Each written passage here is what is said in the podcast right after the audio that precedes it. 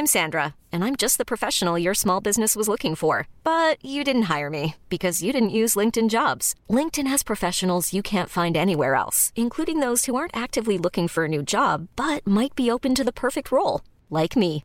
In a given month, over 70% of LinkedIn users don't visit other leading job sites. So if you're not looking on LinkedIn, you'll miss out on great candidates like Sandra. Start hiring professionals like a professional. Post your free job on linkedin.com/achieve today.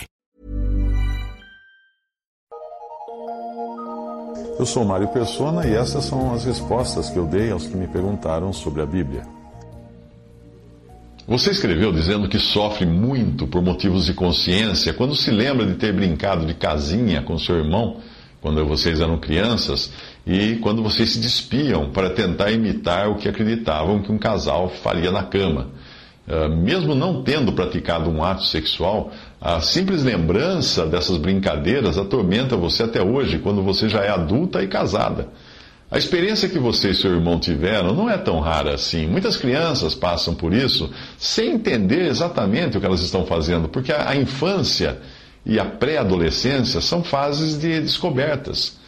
Não que seja correta uma relação sexual fora dos padrões determinados por Deus no casamento, mas geralmente quando coisas assim acontecem entre crianças, elas nem mesmo têm a malícia de considerar aquilo como sendo algo mais do que uma brincadeira ou uma imitação do que viram os adultos fazendo na TV.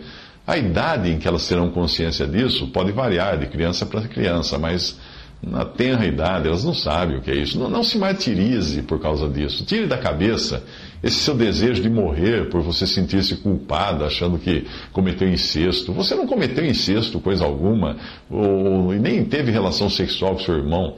Deus sabe que isso foi feito dentro de uma mentalidade infantil, sem qualquer intenção ou consciência de mal. Se você fizesse a mesma coisa hoje, aí sim estaria cometendo um pecado grave, e você mesma tem consciência disso.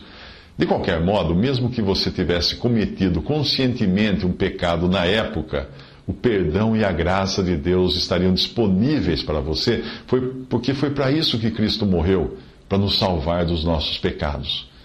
Nós confessamos a Ele os nossos pecados e Ele é fiel e justo para nos salvar de toda injustiça, nos perdoar dos pecados e nos salvar, de nos limpar de toda injustiça.